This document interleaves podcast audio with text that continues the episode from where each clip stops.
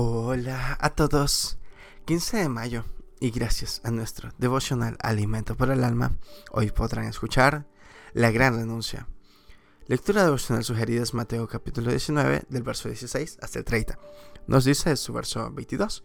Oyendo al joven esta palabra, se fue triste.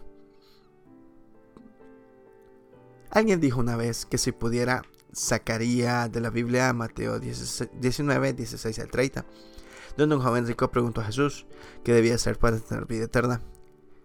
Siendo que había cumplido siempre los mandamientos, ¿qué más me falta? preguntó. Jesús respondió, si quieres ser perfecto, vende lo que tienes y dalo a los pobres, y ven y sígueme. El joven se fue triste porque tenía muchas posesiones. Jesús no condena a tener riquezas, pero puso en evidencia, en este caso, que el joven era prisionero de sus posesiones. El joven preguntó qué hacer para tener vida eterna. Gran error. No es por obras. Dios le regala a quien cree con fe en Jesucristo. Al leer Efesios 2, 8 y 9 nos damos cuenta. La palabra eterno es aionios en griego. Nos quiere decir que lo dura. No quiere decir lo que dura, dura para siempre, sino que algo es una característica de Dios. Quien de tal manera nos amó que se dio a sí mismo por todos en una cruel muerte de cruz. La vida eterna es amor sacrificial para con nuestros prójimos.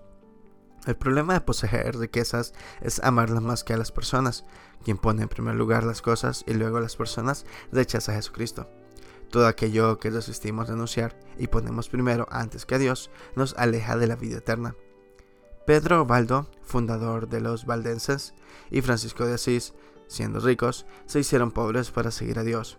Otros, sin dejar de ser ricos, han sido fieles siervos de Dios, bendiciendo a muchos. Todos ellos cambiaron el amor a las cosas y a sí mismos por seguir a Jesucristo. Devocional escrito por Marcela Garra en Uruguay. Todos tenemos que renunciar a aquello que nos aleja de Dios. Muchas gracias por escuchar.